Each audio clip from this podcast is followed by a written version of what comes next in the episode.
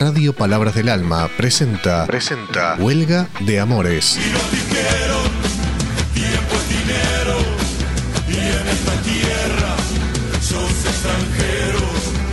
Un programa para acercarnos a los pueblos originarios y a la historia y el presente de América Latina. Huelga de Amores. Conduce Juan Domingo Cabrera. La historia escrita por vencedores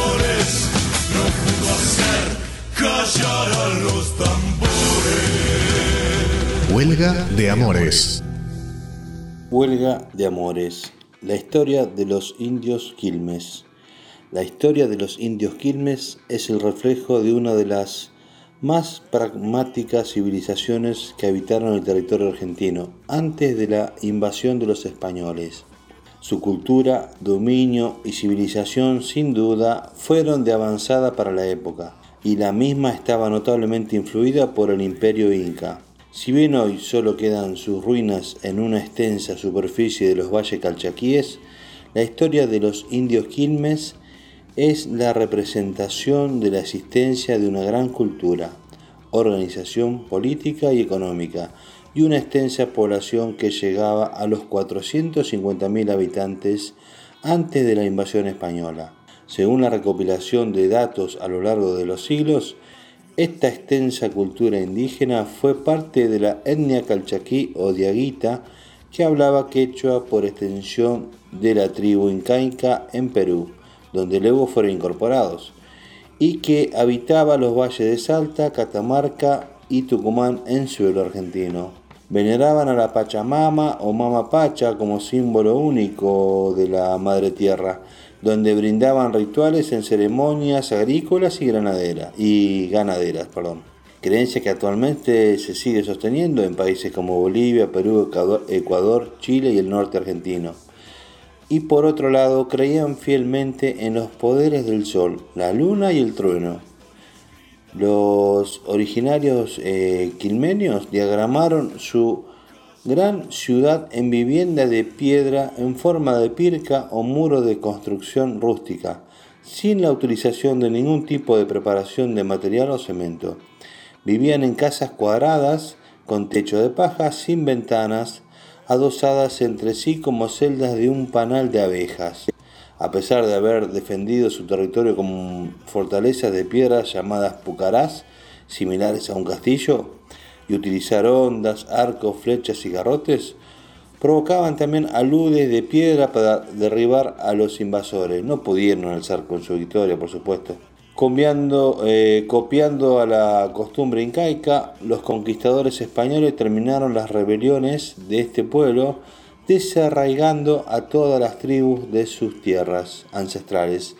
Lo que más resistieron los indios quilmes fueron reinstalados a la fuerza sobre la costa de la provincia de Buenos Aires en un asentamiento franciscano de la Santa Cruz de Quilmes. Las epidemias, las fuertes epidemias sufridas por los indígenas, relocalizados en la cercanía de Buenos Aires son otro indicador de la caída demográfica. Las fuentes muestran una gran mortalidad de originarios por enfermedades durante el traslado a Buenos Aires. Una vez radicados en la reducción, las epidemias fueron una constante. En Buenos Aires, por su condición ciudad-puerto, las enfermedades como viruela, tifus y peste bubónica fueron moneda corriente tal fueron como moneda corriente. Tal situación, junto a los cambios en la dieta y medio ambiente, provocaron una mayor mortandad. Muy bien, así arrancamos el programa Huelga de Amores, este, conducido por quienes habla, Juan Domingo Cabrera, agradeciendo a Radio Palabra del Alma y a nuestro operador Gustavo. Sean todos bienvenidos y espero que disfruten el programa. Muchas gracias. Huelga de Amores.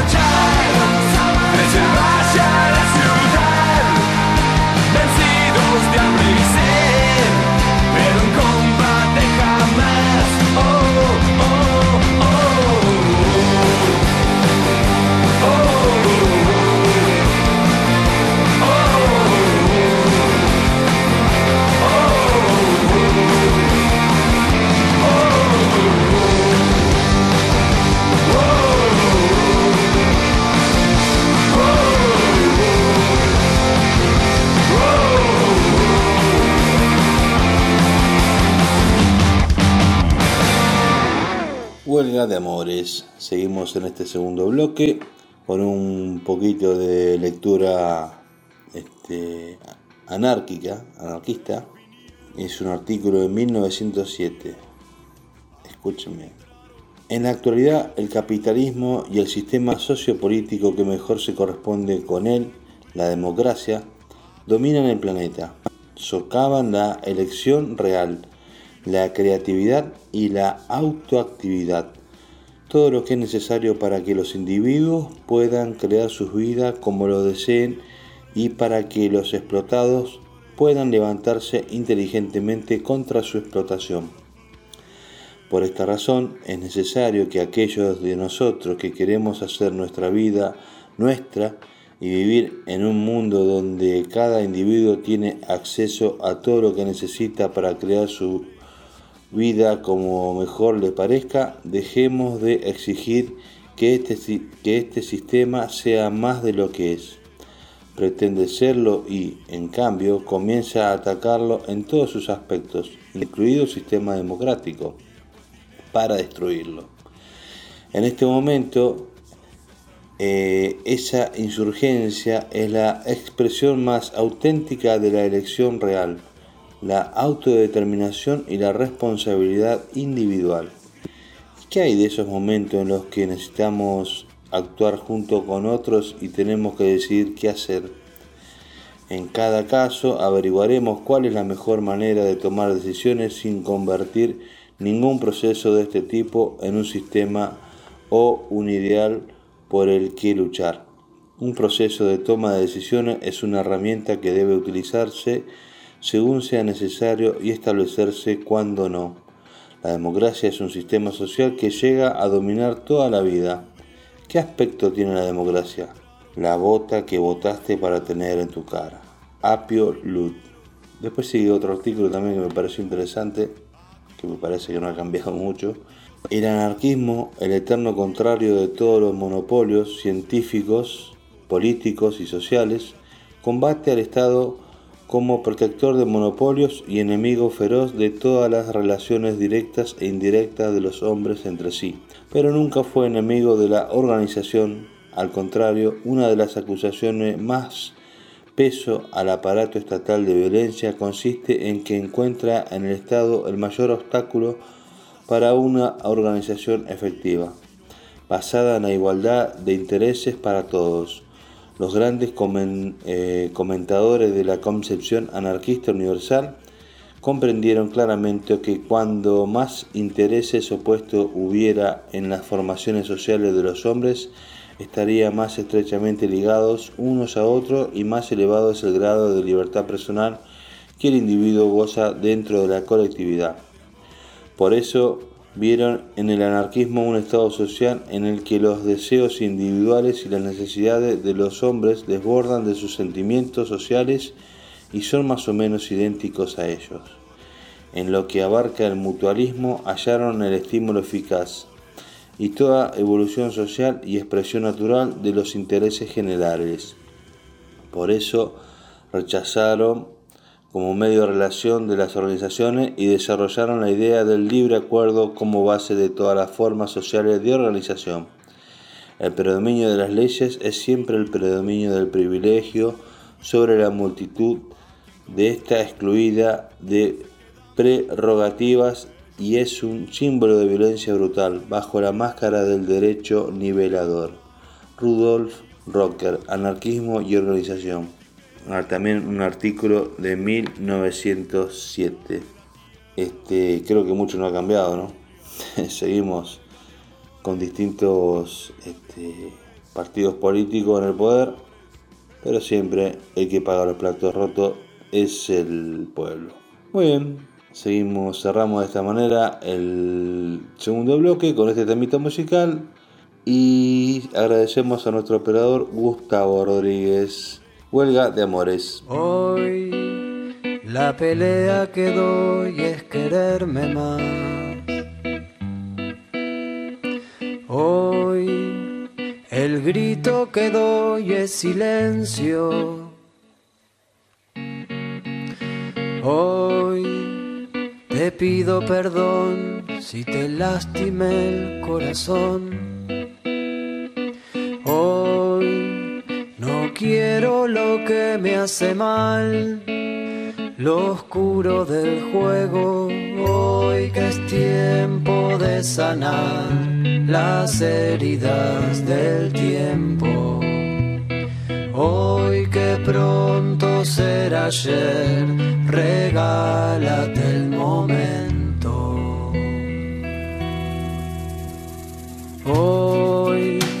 Pude ver quién soy, conocerme más. Hoy el veneno encontró su remedio. Hoy me doy el perdón si me lastimé el corazón. Vale más despertar que soñar en este juego. Hoy que es tiempo de sanar las heridas del tiempo. Hoy que es tiempo de ser luz. Esa es mi revolución, llenar de amor mi sangre si reviento, que se esparza en el viento el amor que llevo dentro.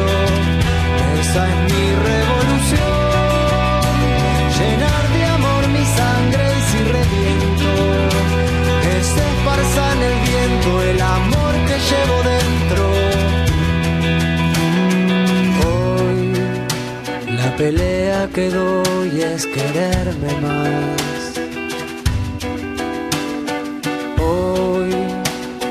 Grito que doy es silencio. Hoy te pido perdón si te lastimé el corazón. Hoy no quiero lo que me hace mal lo oscuro del juego. Hoy que es tiempo de sanar las heridas del tiempo. Hoy que es tiempo de ser luz. Esa es mi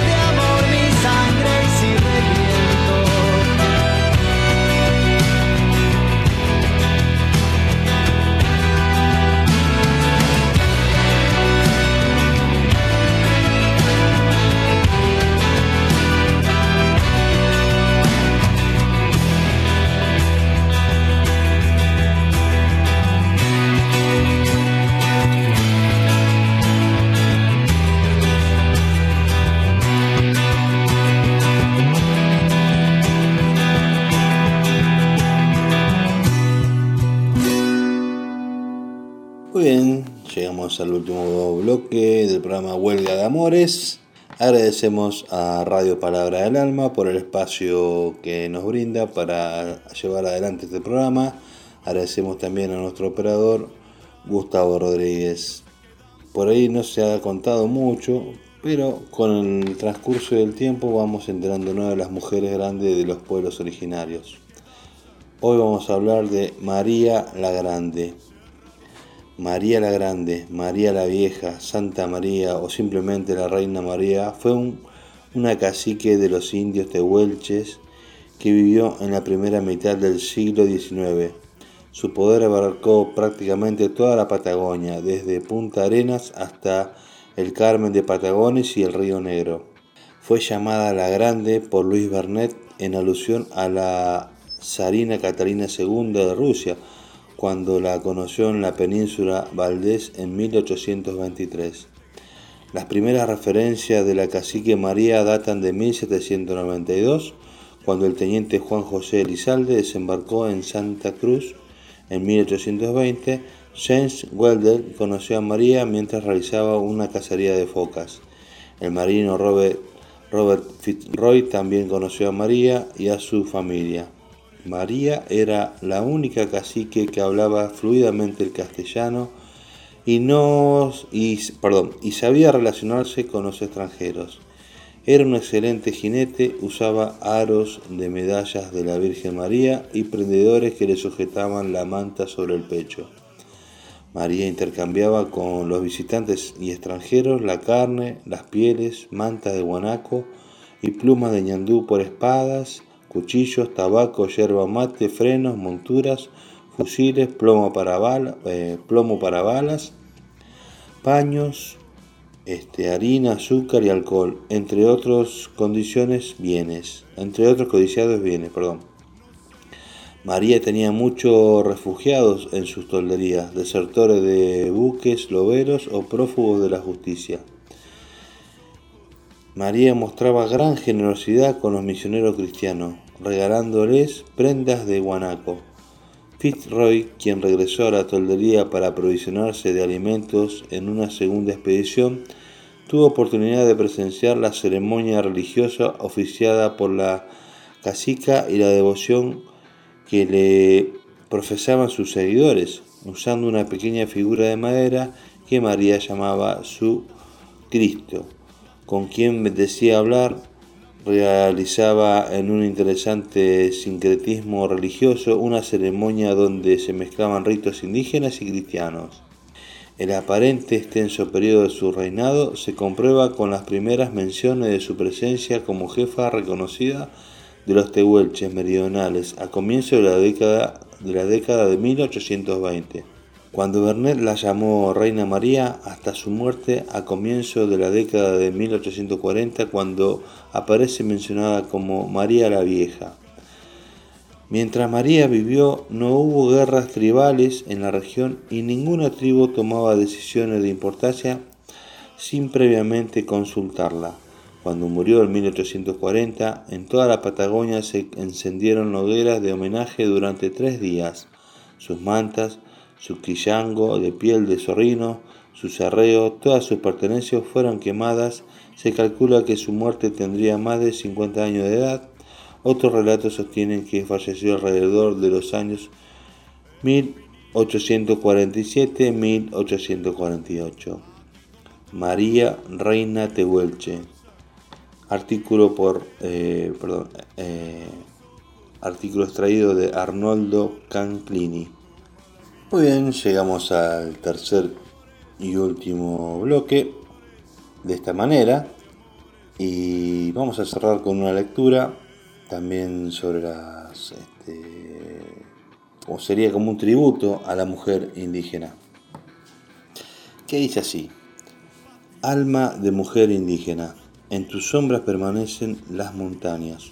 Peregrina te adentras en el páramo sin chamanes sola junto al canto de los dioses, amparando a la raza que acompañas. No aprendiste a leer y conoces el dialecto de las aves, herencia venerable en tu piel, alojando las planicies, respirando en las quebradas, descansando entre tus valles. Levantas en tu espalda a los nacidos, pasas sin creer en el cansancio y entre el riachuelo del hogar, friegas el ropaje de tu cría. Miras a la Pachamama con compasión, quizás comprendiendo que los ancestros te pidieron cuidarla. Te conformas con la leña y las leches de las cabras, no descansas ante el sol, solo labras la esperanza. Eh, empapas tu cuerpo de sudor al surcar con vigor el huerto de tu estancia, hueles a fogón como el águila ariscas tu fragancia. Mujer, ¿qué no, ¿por qué no te cansas? Algún día pregunté, quizás sin entender que al igual que transitó amaguaña, voluntad, lozanía, bravura, con bondades que te agracian. Ecuador se enorgullece y descubre tu bondad en el quichua de las aves que te admiran al pasar. Sagrada mi raza mestiza, sagrado mi pueblo del alma, dedicado a las mujeres indígenas latinoamericanas. M.A. Belén Muñoz. Muy bien, de esta manera cerramos el programa de hoy. Agradecemos a nuestro operador Gustavo Rodríguez y a Bibliotecas Palabra del Alma. Nos estaremos encontrando la semana que viene y muchas gracias por sintonar, eh, sintonizar perdón, Radio Palabra del Alma y quédense porque sigue la programación con muy buenos programas y muy bellos temas por tocar. Muy bien, mi nombre es Juan Domingo Cabrera y les agradezco por acompañarme en el programa que se llama Huelga de Amores.